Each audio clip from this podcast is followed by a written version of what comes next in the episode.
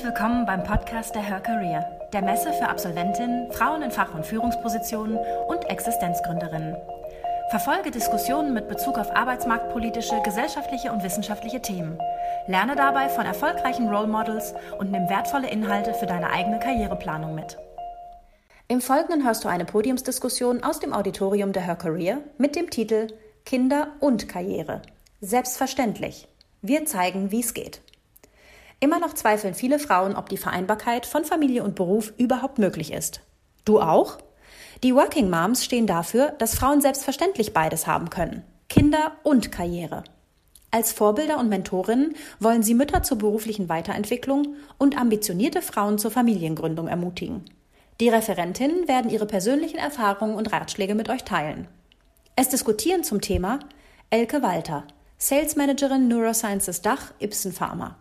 Nina Zimmermann, CPO, Geschäftsführerin Burda Studios Publishing GmbH, Astrid Altmann-Forbes, Head of Strategy and Business Development, Linklaters LLP, Dr. Dörte Neundorf, Abteilungsleitung IT Compliance BMW Bank GmbH und Professor Dr. Ute Reuter, Professorin für Betriebswirtschaftslehre, Unternehmensführung, Personal und Organisation, VWA Hochschule für berufsbegleitendes Studium.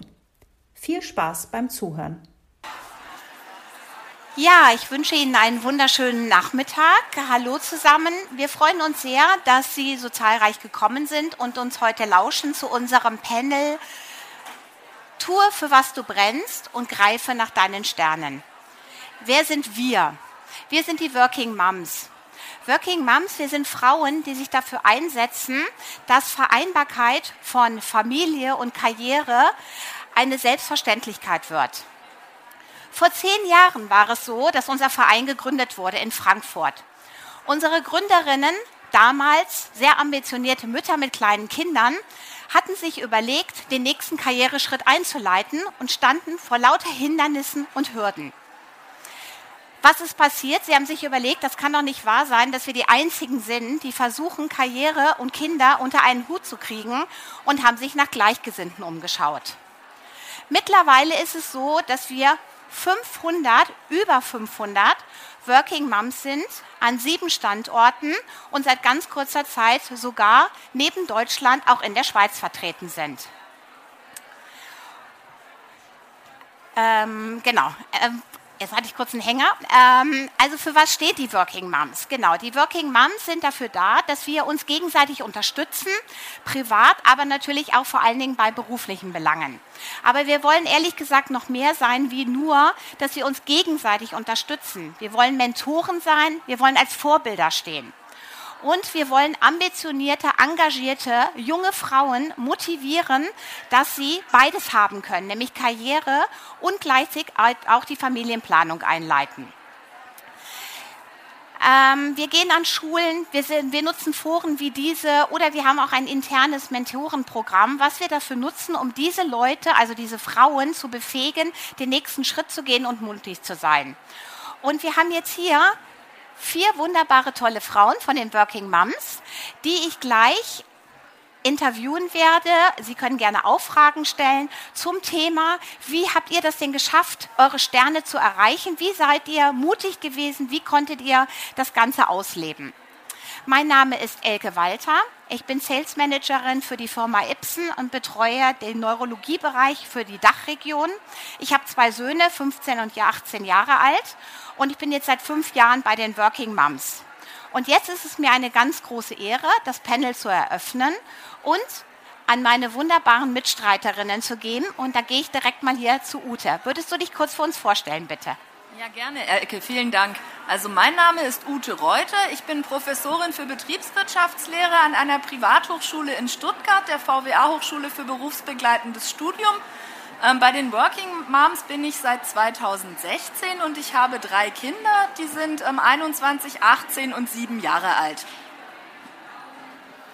Hallo, ich bin die Astrid, Astrid Altmann-Forbes. Ich leite den Bereich Strategie und Geschäftsentwicklung bei Linklaters. Linklaters ist eine der größten Wirtschaftskanzleien weltweit. Ich habe zwei Kinder, die sind zwölf, also Zwillinge. Ähm, ich bin bei den Working Moms schon ziemlich von Anfang an in München dabei gewesen und ich werde nachher auch noch ein paar Worte verlieren, warum der Verein für mich persönlich so wichtig war und wie er mich weitergebracht hat. Ich bin Nina, Nina Zimmermann. Ich arbeite bei Burda. Ich bin Geschäftsführerin da und verantworte einen Teil dem Digitalgeschäft. Ähm, ich komme aus England, wie man das vielleicht hört. Ähm, ich habe zwei Kinder, die sind sechs und zwölf. Zusammen, ich bin Dörte Neundorf. Ich arbeite in der BMW Group, speziell da in der BMW, in der BMW Bank und leite da die Abteilung IT Compliance. Ich bin bei den Working Months seit, seit drei Jahren, weil ich, als ich meinen Sohn gekriegt habe, der inzwischen sechs ist, gedacht habe, ich will genau Frauen kennenlernen, denen es geht wie mir. Ähm, und finde es ziemlich klasse, was wir da so machen. Super, vielen Dank. Ihr seid alle drei oder alle vier äh, erfolgreiche Frauen, wie wir gerade gehört haben. Ähm, wie, wie könnt ihr mal ein bisschen erzählen, wie klappt das mit dem Thema Vereinbarkeit, Karriere und ähm, Kinder? Dörte, vielleicht magst du was dazu erzählen. Ich glaube, das sind, hat zwei Dörte, Aspekte. vielleicht kannst du dein Mikrofon ein bisschen rüberziehen zu dir. Noch, ja. Super, so, danke. So, ja, besser? Perfekt. Gut. Alles klar, danke. Also ich glaube, das hat zwei Aspekte. Das erste ist, dass es natürlich schon was mit Organisation zu tun hat. Man muss sich organisieren, man muss improvisieren können, wenn mal was schief geht. Äh, man muss auch Lösungen finden für das ein oder andere Problem. Und das zweite Aspekt ist aber, irgendwie es einfach zu machen. Also gar nicht so oft die Frage zu stellen, ob es eigentlich geht oder nicht geht. Weil die, ich glaube, viel geht, wenn man es machen will und wenn man sich nicht so viel in Frage stellen lässt. Und das ist so ein bisschen mein Rezept, was ich auch vielen sage, wenn sie mich fragen, wie hast du das hingekriegt? Ich habe mir diese Frage gar nicht gestellt, ich habe es einfach gemacht und bin dann mit den Schwierigkeiten so umgegangen, wie man halt mit Schwierigkeiten umgeht, wenn sie einem vorbeikommen, ganz egal, ob die was mit Kindern, mit Karriere oder mit ganz was anderem zu tun haben. Und das ist, glaube ich, der, der, der zentrale Tipp, den ich da immer geben würde. Es hört sich ja alles so ähm, aus dem Ärmel geschüttelt an, zwar mit ein paar Herausforderungen, aber letztens hat die Nina noch so schön gesagt, man musste umlernen von, wie war es ohne Kind und wie war es mit Kind. Nina, wie war das bei dir? Ja, umlernen und auch ein bisschen, ähm, ich war überrascht am Anfang, wie, wie viel Negativität oft mit diesem Thema umgegangen wird. Also wie oft man konfrontiert wird mit das Thema, ach, sie kommt eh nicht wieder oder kommt in drei Jahren wieder, mal gucken, wie das halt so ist. So, man muss einmal umdenken, dass man so ein Umfeld hat, der vielleicht ein bisschen anders mit einem umgeht, wenn man, wenn man Kinder bekommt oder be bekommen möchte. Und ähm, dann, wenn das Kind da ist, ist, ist es tatsächlich ein bisschen, ähm, wie gerade erzählt, ich, es ist eine Herausforderung. Es ist jeden Tag eine Herausforderung zu überlegen, wie manage ich meinen Tag, man muss schon ein Netzwerk haben. Dieses Thema, dass man alles alleine schafft, ist, ähm, ist, ist nicht wahr. Also gibt es jemanden zu Hause, der gegebenenfalls helfen kann. Ähm, auch nicht unwichtig in das ganze Thema, aber auch wie gesagt, ähm, man muss einfach ganz an den Tag, jeden Tag ist anders mit Kind. Mhm, danke. Ute, wie sieht es bei dir aus? Gab es bei dir auch Herausforderungen? Also bei mir gab es die Herausforderung, als meine Tochter, die jetzt sieben Jahre alt ist, also die jüngste von den dreien und ich ja voll berufstätig war, tatsächlich vom Kindergarten in die Grundschule gewechselt ist. Jetzt denkt man sich immer, die Vereinbarkeit von Beruf und Familie, das funktioniert so hervorragend und man hat diese Ganztagesschulen, in die man die Kinder geben kann. So. Das Konzept ist aber ähm, oftmals so, dass es sich um offene Ganztagesschulen handelt. Das heißt, ähm, das Kind muss da auch bleiben wollen, weil nämlich der Großteil der Kinder tatsächlich mittags um 12.05 Uhr so wie ähm, schon seit langen Jahren und Jahrzehnten nach Hause geht und Mami da auf das Kind wartet mit dem gekochten Essen. Und da war für mich die große Herausforderung tatsächlich für mich selber auch zu überlegen, ist es mir das wert, dass ich arbeite und meine Tochter in der Betreuung ist oder möchte ich das vielleicht anders regeln? Wir haben das dann für uns als ähm, sinnvolle Variante ähm, herausgefunden, dass wir über die ähm, Großeltern und über Freunde und über ein Netzwerk einfach die Betreuung sicherstellen konnten, sodass meine Tochter jetzt nur bis 13.30 Uhr in der Schule bleiben muss und danach tatsächlich nach Hause gehen kann. Und das war für sie auch eine gangbare Alternative. Aber bis wir dahin gekommen sind, war, hat das durchaus einige Nerven gekostet und auch schlaflose Nächte, wo wir uns gefragt haben, wie kriegen wir das organisiert, sodass eben nicht nur die Befindlichkeiten der Mutter und des Vaters und ähm, der anderen im Umfeld, sondern auch die Befindlichkeiten des Kindes berücksichtigt sind. Und das war für mich jetzt in jüngster Zeit durchaus eine Herausforderung, aber ich denke mal, es war wert, sich mit dem Thema auseinanderzusetzen. Danke. Jetzt haben wir ja gerade schon gehört, zweimal wurden die Männer erwähnt. Also wie sieht es denn mit den Partnern aus? Also bei mir war das zum Beispiel am Anfang so, dass mein Mann einfach jeden Abend weggehen konnte und ich mir einen freien Tag erbeten habe. Aber das war eigentlich nicht so, dass es böswillig war, sondern dass ich es mir einfordern musste, weil es gar nicht in seinem Kopf gewesen ist. Es würde mich mal interessieren, Astrid, hast du auch Verhandlungen geführt? Das ist ein gutes Stichwort, Verhandlungen. Ähm, die Verhandlungen haben bei uns ganz früh begonnen und das ist vielleicht, also A, Verhandlungen, mein Mann spielt bei mir oder bei uns in der Familie eine sehr, sehr wichtige Rolle und eine sehr, sehr große Rolle. Und er sagte übrigens letztens zu mir, und ich fand das ganz treffend, weil ich mir nie Gedanken darüber gemacht habe, sag mal, wir oder ihr zelebriert euch, ihr habt einen Verband für Working Moms, aber es gibt gar keinen für Working Dads. Also vielleicht zum Hintergrund, mein, ich arbeite Vollzeit, ähm, auch ein bisschen mehr als 40 Stunden, mein Mann genauso, wir reisen beide sehr viel, das heißt, bei uns ist das auch ein ständiges Abgleichen der Terminkalender, ein Absprechen und so weiter. Ähm, jetzt im Haushalt ist es so, wir haben das relativ, ähm, da kommen jetzt die Verhandlungen ins Spiel. Es gibt Sachen, die er lieber macht, das wie Wäsche waschen und zusammenlegen der Wäsche, das hasse ich. Ich koche lieber und kümmere mich ums Essen. Und dann gibt es so andere Themen, da kommt Verhandlung rein. Aber ich glaube, ganz ehrlich, wichtiger ist für mich noch äh, diese Organisation, das kriegst du ja irgendwie gestemmt. Aber die Grundlage dafür ist tatsächlich viel früher in diese Verhandlungen einzusteigen. Ich gucke jetzt mal hier in die Runde. Ich weiß nicht, wie viele Mütter hier schon sitzen mit Kindern. Ähm, wir haben sehr früh, und zwar ich glaube sogar noch bevor wir verheiratet äh, oder wie heißt das, geheiratet haben, so, haben wir über das Thema gesprochen, wie würden wir das denn machen? Wollen wir Kinder haben und was heißt das denn dann? Was ist seine Erwartungshaltung an mich und meine an ihn?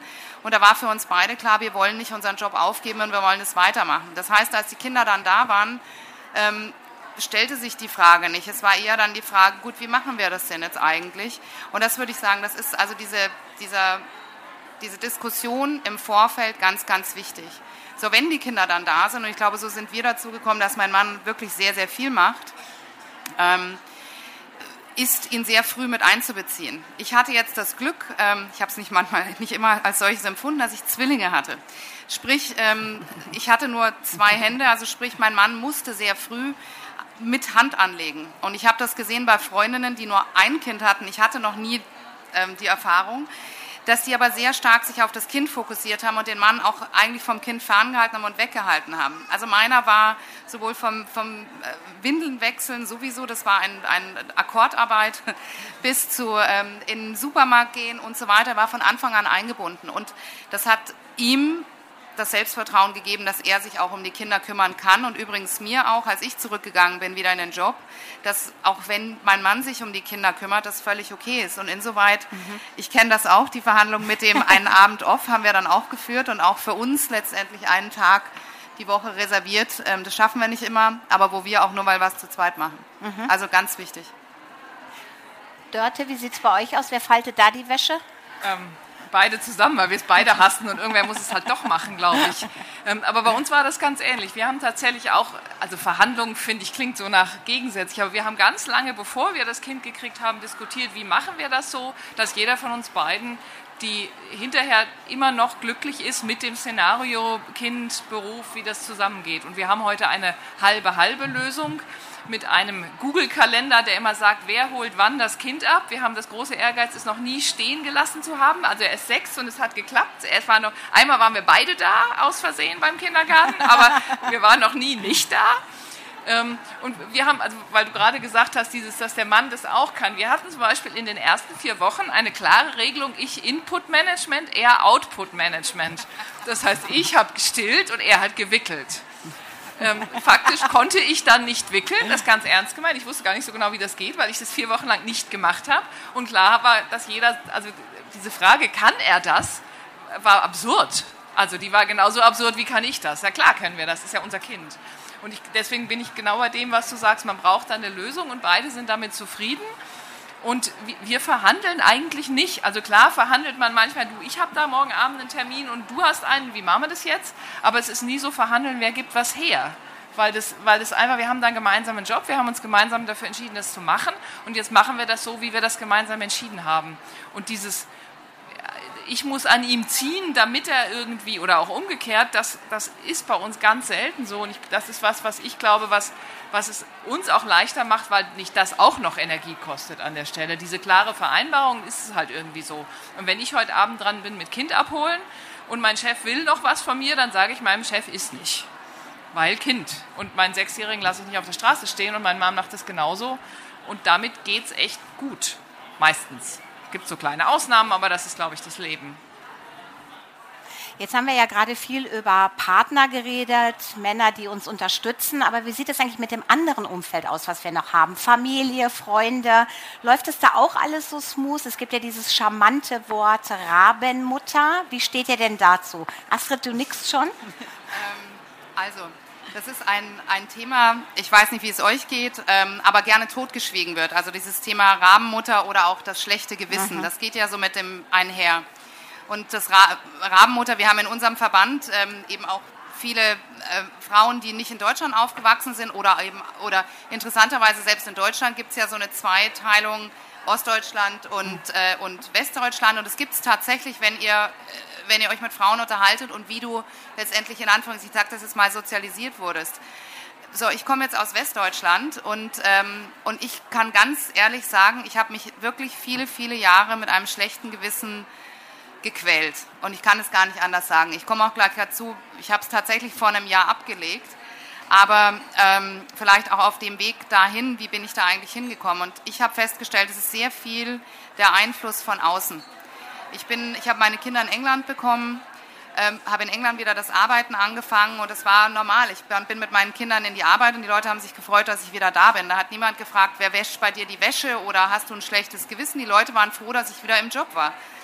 Ähm, ich bin dann geheadhuntet worden, bin nach Deutschland gekommen und diese Firma, die mich noch, ich sage das nochmal, geheadhuntet hat, die mich also gesagt haben, bitte, bitte kommen Sie von England nach Deutschland, die das alles bezahlt haben, in meinen ersten Wochen ich äh, angesprochen wurde, haben Sie denn kein schlechtes Gewissen? Ihre Kinder sind ja noch so klein. Also wie paradox eigentlich. Und das Gleiche habe ich erlebt von meinem Umfeld, also Freunden, die ich noch aus der Schule kannte, die ich aus der Uni kannte. Und ich habe dann relativ sukzessive meinen Freundeskreis geändert ähm, und habe gemerkt, vielleicht am Anfang gar nicht so bewusst, aber mich von, von Personen und ja, Personen distanziert, die mein oder unser Lebensmodell in Frage stellen es muss nicht jeder das gleiche Lebensmodell haben, das wir als Familie haben. Aber ich habe gemerkt, mir hat das überhaupt nicht gut getan, ähm, wenn ich mich mit Leuten umgebe, die mich immer wieder fragen, ach, und hast du kein schlechtes Gewissen? Und die armen Kinder, also meine Kinder gehen zum Beispiel in eine Ganztagesbetreuung. Ich sage immer, sie sind seit dem ersten Jahr institutionalisiert. Ähm, das klingt jetzt hart, aber meinen Kindern geht es total gut dabei. Ja? Also ich kann mich noch erinnern, die Nina und ich, wir haben viele Schulen und Kindergarten geteilt und wir haben, sind, haben uns dann abgehetzt, die Kinder früher abzuholen. Die waren so, was machten ihr schon hier? Also ähm, das ist vielleicht der erste Punkt. Also wie gesagt, meinen Freundeskreis geändert und jetzt nochmal, was ich eingangs sagte zu den Working Moms und habe eben dann auch, das habe ich vor zehn Jahren oder vor zwölf Jahren in Deutschland nicht so einfach gefunden, ähm, Frauen zu finden, die ein ähnliches Modell fahren, die ähnlich ticken wie ich, die sagen, ja, ich will Kinder, ich liebe meine Kinder und Karriere ist mir wichtig. Und ich bin damals eben mehr oder minder zufällig auf die Working Moms gestoßen. Und ich muss ganz ehrlich sagen, ich wäre nicht heute da, weder in meiner Karriere noch wäre ich so zufrieden, wenn ich nicht diese Unterstützung unseres Netzwerks gehabt hätte. Also ich kann nur jedem empfehlen, das muss jetzt nicht die Working Moms sein, aber sich ein Netzwerk aufzubauen, wo du auch Unterstützung hast, wo du Tipps nachfragen kannst, ähm, ob das ist von Betreuungsmöglichkeiten oder auch diese emotionale Unterstützung, ähm, weil das brauchst du und dann kannst du auch das schlechte Gewissen eigentlich ablegen. Mhm. Ja. Wolltest du was ergänzen, Ute? Es sah gerade so aus, als wenn du zum Mikro auch noch eine Ergänzung. Ich kann, ich kann dazu gerne auch noch was ergänzen. Und zwar, ähm, ja, das Thema Rabenmutter ist ein Thema, was wir als ähm, Mütter uns oftmals auch selber anziehen. Ja, also ich meine, das Umfeld spielt natürlich eine große Rolle, aber das schlechte Gewissen, was du ja auch erwähnt hattest, ist vielleicht unterschwellig da. Da hat es aber gar nichts zu suchen aus meiner Perspektive. Ich meine, wir sind ähm, glücklich mit dem, was wir tun und wir widmen unseren Kindern diesen, ja, diese Qualitätszeit, ja, die die Kinder dann mit uns verbringen können. Und ich denke, es ist ein sehr gutes Modell für uns. Es gibt auch sicherlich Frauen, die sagen, für mich wäre das kein Modell. Ich möchte gerne zu Hause bleiben, Vollzeit Mutti sein. Aber was ich wichtig finde, ist, dass es alle Lebensmodelle gibt und dass jedes Lebensmodell für die Familie, in der es praktiziert wird, das beste Modell ist, was man sich vorstellen kann. Und das ist, denke ich, wichtig. Wenn man da dahinter steht, dann lässt sich das auch machen, auch ohne schlechtes Gewissen und ohne das Gefühl, eine Rabenmutter zu sein oder einen Rabenvater. Kann man ja genauso sehen. Spannend, dass es das Wort gar nicht gibt, glaube ich, Rabenvater. Wer von Ihnen hat denn schon Kinder und arbeitet? Ah ja, fast die Mehrzahl. Haben Sie sich damals auch gefragt oder fragen sich vielleicht jetzt zu dem Zeitpunkt, wann ist überhaupt in meiner Karriere der richtige Zeitpunkt, um Kinder zu bekommen? Gibt es den überhaupt? Nein. Nein, kommt da schon. Also ähm, ich, ich habe mein Kind sehr spät gekriegt. Ähm, was okay ist, es hat irgendwie so seine Vor- und seine Nachteile, glaube ich. Ähm, aber ich glaube, es gibt den überhaupt nicht, genauso wenig, wie es den richtigen Zeitpunkt für irgendeine Karriere gibt, weil die Sachen sowieso irgendwie vorbeikommen. Die Karriereschritte kommen vorbei und man muss nach ihnen greifen, wenn sie vorbeikommen. Ähm, und die Kinder kommen ja im Zweifelsfall auch nicht, wenn man will, dass sie kommen, sondern wenn sie wollen, weil sich das alles nicht so steuern lässt. Und deswegen, glaube ich, muss man eher aufpassen, dass man nicht ganz viel plant und dann klappt alles nicht, sondern dass man ähm, offen ist für die Chancen, die da sind und dann eben das Beste draus macht. Also den richtigen Zeitpunkt gibt es sicher nicht. Also auch ich habe ja das eine meiner ähm, drei Kinder relativ spät gekriegt mit Ende 30, habe aber auch zwei Kinder relativ früh gekriegt mit Mitte, Ende 20, noch während meines Studiums. Und das war damals für mich der richtige Zeitpunkt. Das war auch eine ganz bewusste Entscheidung. Wir haben uns überlegt, wir wollen Kinder und wir wollen nicht so lange warten und wollen nicht sehr alte Eltern sein, sondern haben das dann ganz aktiv entschieden, haben uns auch mit den Betreuungspersonen vorher ähm, unterhalten, also meiner Mutter, meinem Vater, haben gesagt, könnt ihr euch vorstellen, jetzt Enkel zu kriegen und euch auch darum zu kümmern. Und dann haben die freudestrahlend Ja gesagt und wir haben gesagt, wunderbar, dann machen wir das jetzt so. Und dann habe ich während des Studiums eben meine beiden großen Kinder bekommen. Für mich war das der richtige Zeitpunkt. Für jemand anders kann es sein, dass es nicht der richtige Zeitpunkt gewesen wäre. Das muss aber, so wie ich vorher schon gesagt habe, jede Frau für sich selber entscheiden, auch mit dem Partner zusammen und sich überlegen, was ist für mich ein guter Zeitpunkt. Den richtigen Zeitpunkt als klassisches Paradigma gibt es nicht weil es einfach Individuen sind. Jeder ist eine eigene Persönlichkeit, hat ein eigenes Umfeld und man muss für sich selber überlegen, was passt für mich. Und ich denke, wichtig ist es auch, sich da nicht reinreden zu lassen von irgendwelchem Umfeld, die dann sagen, ach, du bist doch noch viel zu jung oder ähm, jetzt mach doch noch den nächsten Karriereschritt oder jetzt überleg dir doch, ob du das Kind wirklich jetzt schon möchtest, sondern es muss für einen selber aus dem Bauchgefühl heraus stimmen und dann ist das auch der richtige Zeitpunkt. Völlig egal, wie alt man in dem Moment ist. Ja, ich glaube, das Mitreden lassen äh, oder das äh, versuchte Mitreden von außen, das kennen wir alle. Deswegen, das ist, glaube ich, auch so ein Thema, was dann wieder aufs Trapez kommt, wenn es darum geht, ich will wieder zurück. Also jetzt ist das Kind da und da ist ja die Frage, gehe ich Teilzeit oder Vollzeit zurück? Mir ging es damals so, ich habe Teilzeit angefangen, habe ganz schnell gemerkt, oh je, ich arbeite ja gar nicht Teilzeit und dann gab es keinen Headcount, dass ich Vollzeit zurückgehen konnte. Wie war das denn bei euch? Ähm das ist, eine, das ist eine gute Frage, weil man hat auch im Kopf das Thema, dass es eigentlich nur Vollzeit geht. Also wenn man gerade sagt, oh, Karriere muss man verfolgen, dann geht eigentlich nur in Vollzeit. Ich, als ich schwanger war mit, äh, mit meinem ersten Kind, war es für mich relativ klar, dass ich ähm, relativ schnell wieder arbeiten will und dass ich keine große Pause einlegen möchte. Zu damaligen Zeitpunkt habe ich ähm, mit meinem Mann gependelt zwischen München und Frankfurt, was selbstverständlich mit Kind wusste ich, dass es nicht mehr gehen wird. So, ähm, ich bin in Mutterschutz quasi nach München gezogen. Und dann habe ich irgendwann nach drei Monaten, weil selbstverständlich gibt es das Thema, wie ist das Kind, ja, nicht jeder kann sofort wieder einsteigen, wie es will. So nach drei Monaten habe ich überlegt, okay, ich muss jetzt anfangen, mir einen neuen Job zu suchen damit ich so, wenn sie ein Jahr alt ist, ein Vollzeit wieder einsteigen kann. Ich habe über Ecken dann quasi jemanden äh, im Grunde kennengelernt hier in München. Und ähm, wir haben uns super verstanden und dann hat er gesagt, ja, es gibt wahnsinnig viel zu tun, wann kannst du dann anfangen? Und ich habe gesagt, ja, ähm, vielleicht wenn sie ein Jahr alt ist. Und er so, was spricht dagegen, dass du früher anfängst, kannst du in Teilzeit arbeiten. Wie viel willst du denn arbeiten?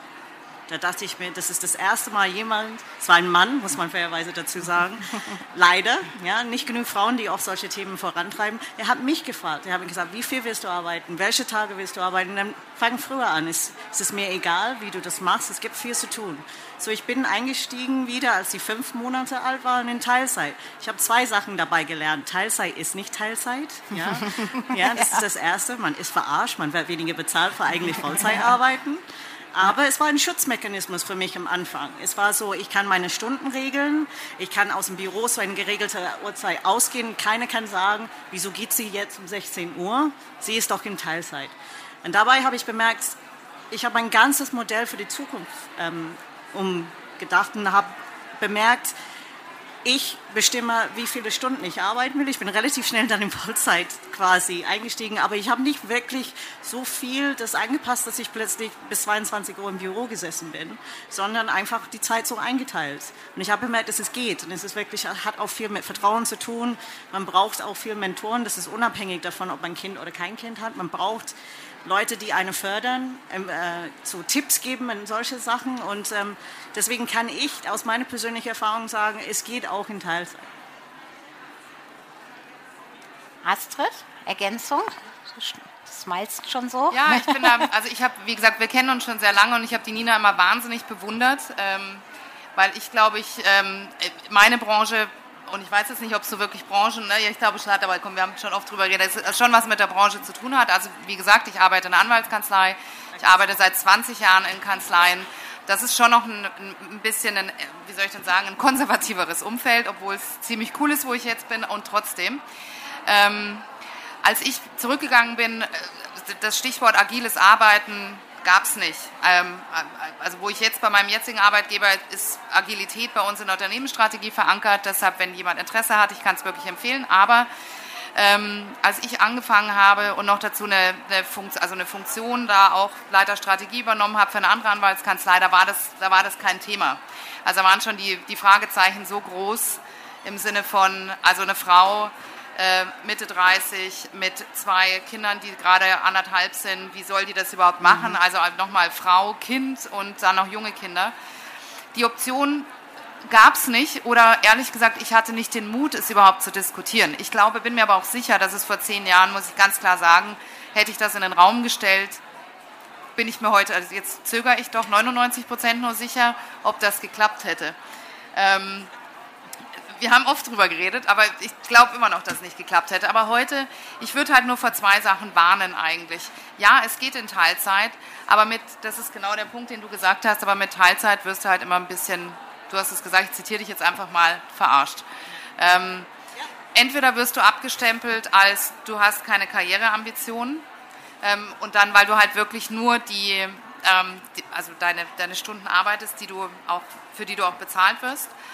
Ähm, ich kenne wenige Arbeitgeber, muss ich ganz klar sagen, die auch so offen sind. Ich würde aber auch, und vielleicht nehme ich jetzt noch meine, meine Arbeitgeberbrille ein, und ich habe gerade erzählt, ich habe ein sehr junges Team, wo auch viele Frauen tatsächlich Kinder bekommen. Und ich sage denen auch, also ich habe auch Frauen, die in Teilzeit arbeiten, übrigens bei mir in der Leitungsfunktion sind und das super machen. Aber von denen erwarte ich auch ein Stück weit, dass sie natürlich, und das sind wir jetzt wieder bei der Verarsche, ähm, weiß nicht, ich habe nicht das Gefühl, ich verarsche sie, aber ich sage, wenn du in einer Leitungsfunktion bist, und das hat ja was mit Karriere zu tun, dann musst du auch ein bisschen die Extra Mile gehen und das geht halt nicht, wenn ich 20, mit 20 Stunden schwierig, gerade wenn ich ein Team managen muss.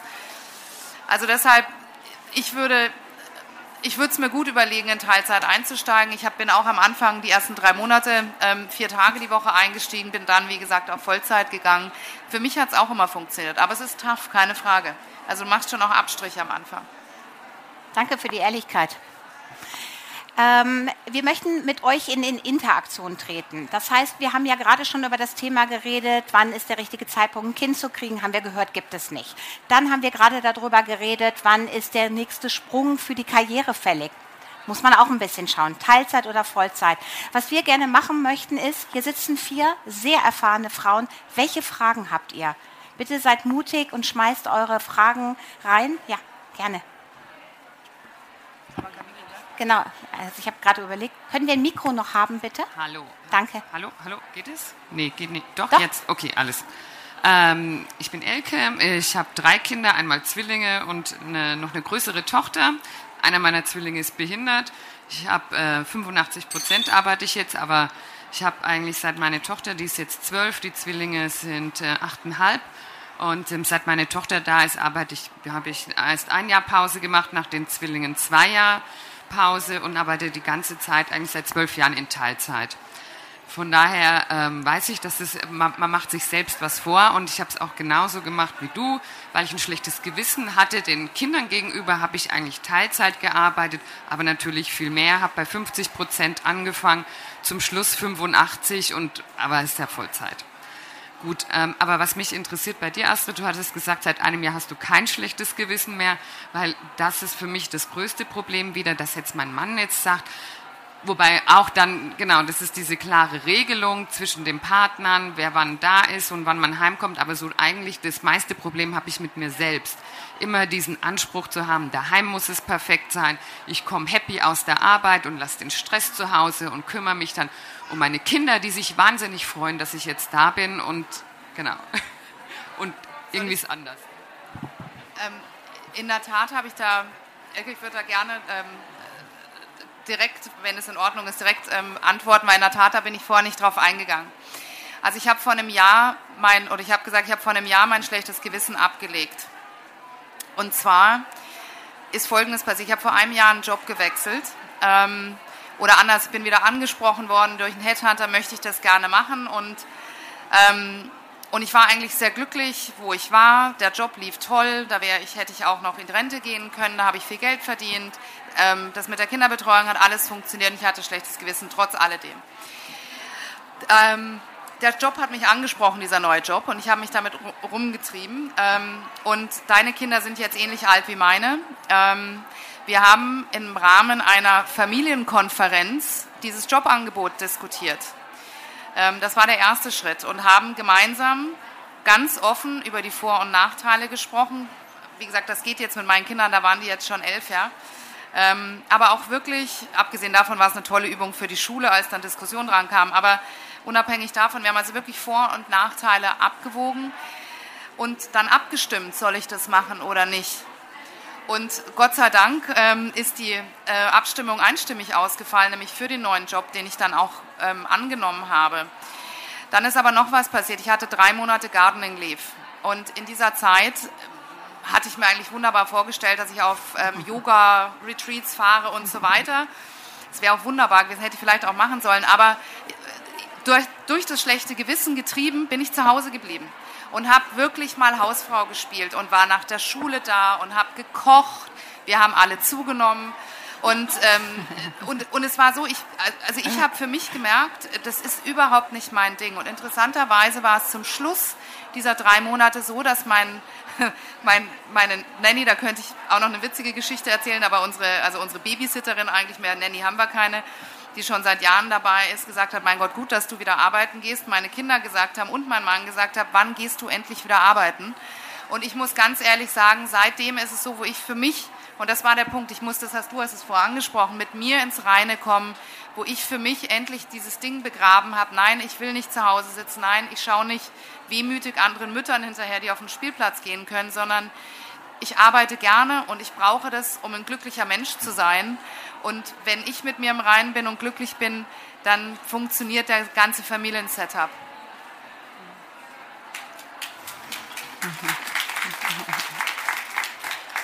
Vielen Dank für die Frage. Welche Fragen gibt es noch?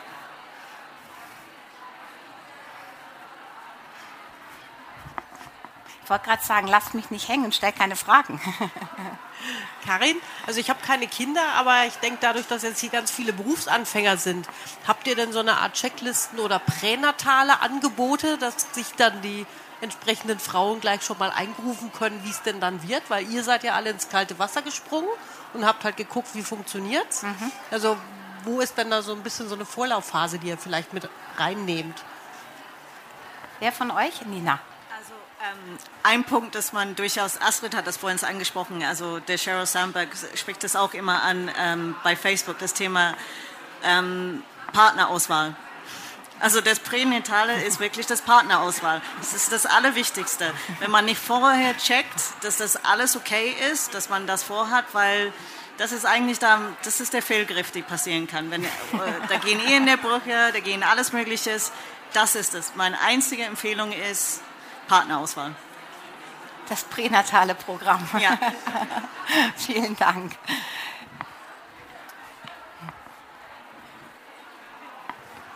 Ähm, ich fand es von dir ganz interessant, dass du vorhin gesagt hast, du hast explizit deine Eltern vorher gefragt, ob sie bereit sind, quasi mitzumachen. Ähm, was in unserem beruflichen Umfeld, da ist sehr viel Mobilität gefragt. Wir haben viele Mitarbeitende aus verschiedenen Ländern, wo die Eltern entsprechend weit weg sind und ähm, eben die, die eigenen Eltern quasi als Caretaker nicht zur Verfügung stehen. Wie ist denn das bei euch anderen? Wie habt ihr quasi diese Lücke gefüllt, wenn ihr auch keine Eltern zur Hand hattet? Oder weil die Strategie ja an sich charmant ist, aber eben nicht jedem zur Verfügung steht? Also ich habe keine Eltern hier, ich habe auch nur noch, wir haben nur noch Opas und die sind zu alt, das heißt, die sind 500 Kilometer weg und zu alt. Wir haben tatsächlich, es gibt so coole Angebote, wie die heißen zu Hause gesund werden oder Familienservice, wo, die, wo meine Firma Mitglied ist.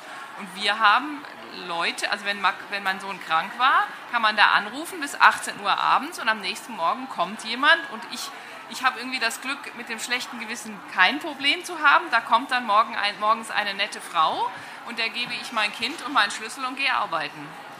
Und das ging. Und es war immer toll. Mein Sohn fand das klasse. Den ganzen Tag eine Erwachsene für sich alleine hat er sonst nie. Und ähm, es gibt also viele solche Angebote und ich glaube, man muss sich dann halt drauf einlassen. Also das kann sich schon komisch anfühlen, fremde Frau und Kind und so. Ähm, bei uns hat das immer super funktioniert. Also wir haben das tatsächlich mit mehr oder weniger kommerziellen Angeboten abgedeckt, was wir uns dann natürlich mit zwei Vollzeitjobs auch irgendwie leisten können. Ja, nur ergänzend dazu ist, ähm, es ist wahnsinnig schwierig, wenn man dieses Umfeld nicht vor Ort hat. Also meine Eltern sind ähm, in England, äh, mein Mann kommt aus Berlin, so äh, die Eltern sind da. Und es ist, man muss dann davor einen Ersatz suchen. Das ist tatsächlich so. Und ähm, mein äh, geiles Erlebnis war äh, in diese ganze Organisationsplanung. Ich bin morgens in den Kindergarten reingegangen damals und ähm, da meinte die Kindergärtnerin, also dann, äh, wir sehen uns in zwei Wochen. Ich so, wie, wir sehen uns in zwei Wochen? Sie so, ja, die Kindergarten hat jetzt zu zwei Wochen. Hast du das nicht gesehen da oben und Schild? Und ich so, oh mein Gott ich habe das gar nicht auf dem Schirm. So, ich habe meine Schwiegermutter angerufen in Berlin. Ich so, du musst jetzt ganz dringend nach München fliegen für die nächsten zwei Wochen, weil ich habe ein Riesenproblem. Ich habe nicht freigenommen und ich wusste nicht, dass das Kindergarten zu ist. Sie so, alles klar, mache ich. Also ich meine, es ist wirklich schwierig, wenn man äh, nicht vor Ort dieses Thema hat. Zum Glück hat sie das gemacht, also sonst ähm, ja, wäre es echt ein Thema gewesen. Weitere Fragen? Ich gehe einmal nach hinten und komme dann nach vorne, ist okay?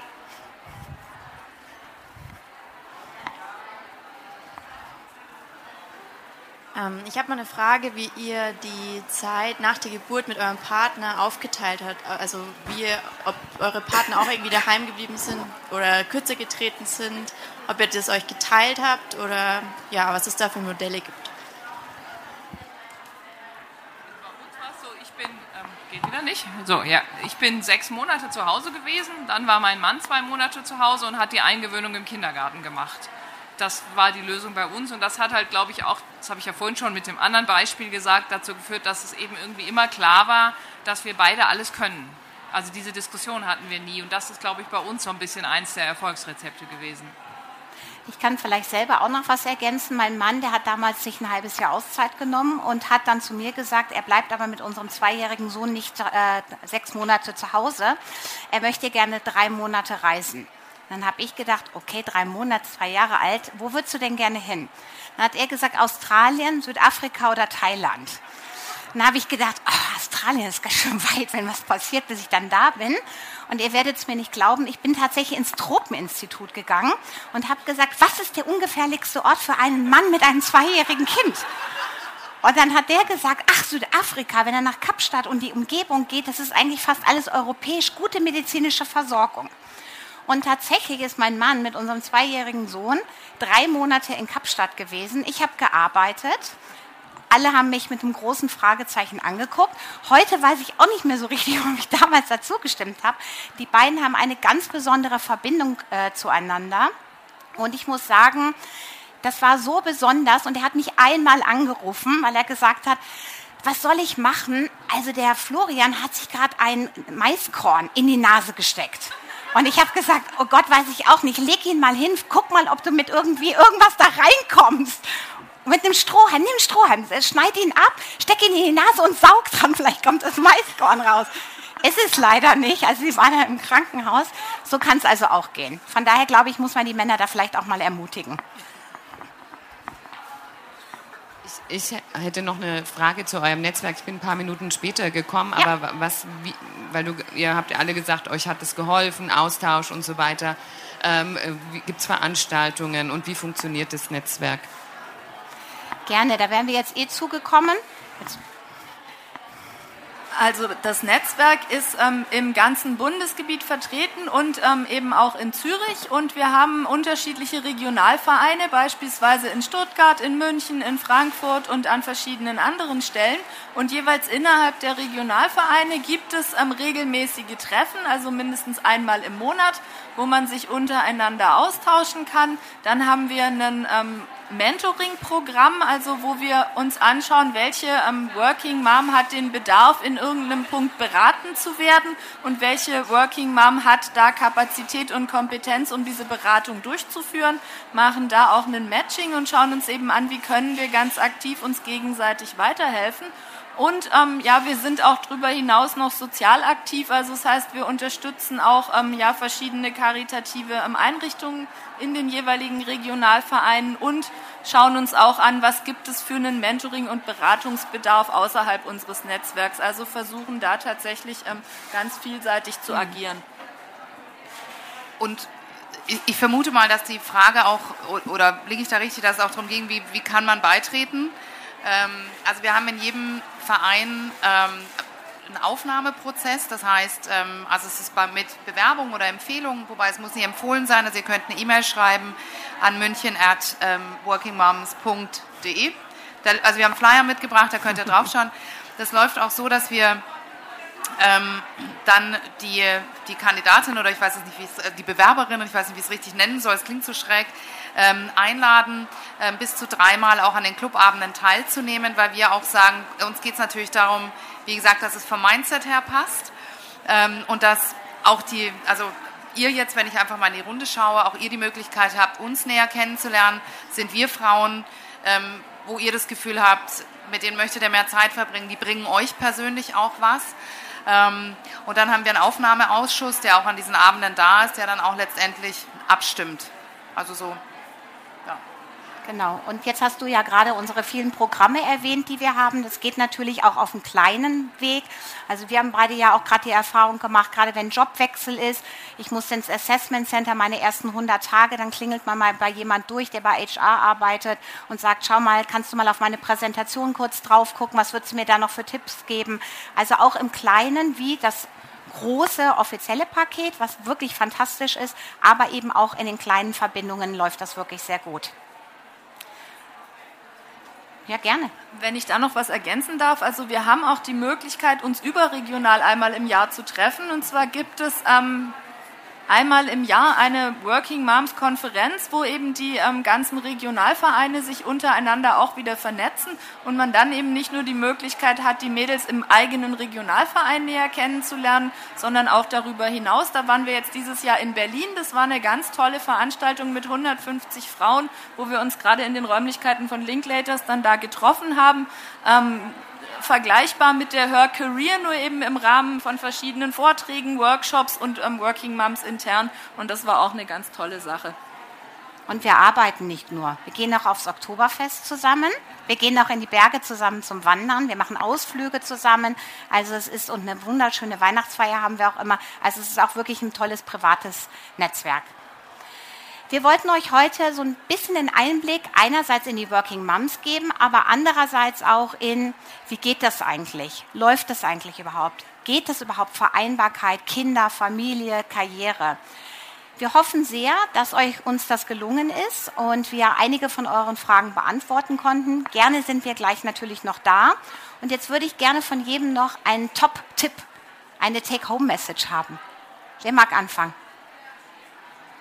Gern an. Meine Message ist eigentlich, seid nicht so kritisch mit euch selber. Ich glaube, dass wenn man, wenn man ein Kind hat und arbeitet, dann macht man das super.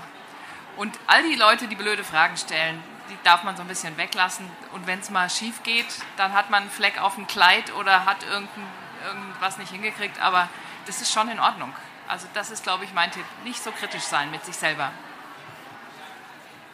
Mein Tipp ist, ähm, hör nicht auf anderen Leuten. Also vertraue eure eigene Meinung. Ähm, es gab auch ein Bauchgefühl vor Kind, es gibt auch ein Bauchgefühl nach Kind. Und ähm, auf den soll man schon hören. Dann weiß man schon, in welche Richtung es geht.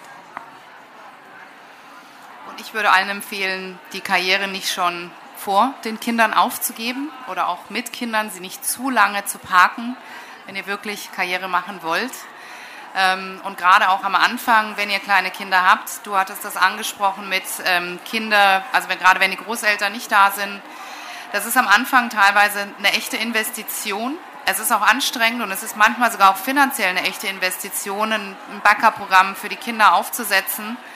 Aber ich kann wirklich sagen, das rentiert sich hinten raus. Das ist ein, zwei Jahre, vielleicht auch drei Jahre mal echt, auch echt teuer, ja, wo du vielleicht auch sogar ein Nullsummenspiel fährst. Es rentiert sich aber und bleibt dran, weil, wie gesagt, aus meiner Erfahrung, glückliche Eltern sind richtig gute Eltern. Ja, und aus meiner Erfahrung kann ich sagen, ergreift die Chancen, die sich euch bieten. Habt auch Mut, mal was zu riskieren und zaudert einfach nicht, wenn ihr eine Chance seht, wo ihr sagt, hey, das würde ich jetzt gerne machen, dann macht's einfach.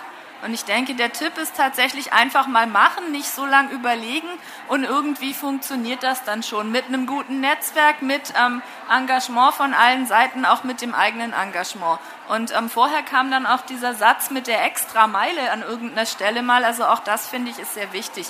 Die Extrameile muss man gehen und man muss aber auch bereit dazu sein, ähm, ja tatsächlich aus der Erfahrung, die man macht, was zu lernen und das alles mitzunehmen auf dem Lebensweg.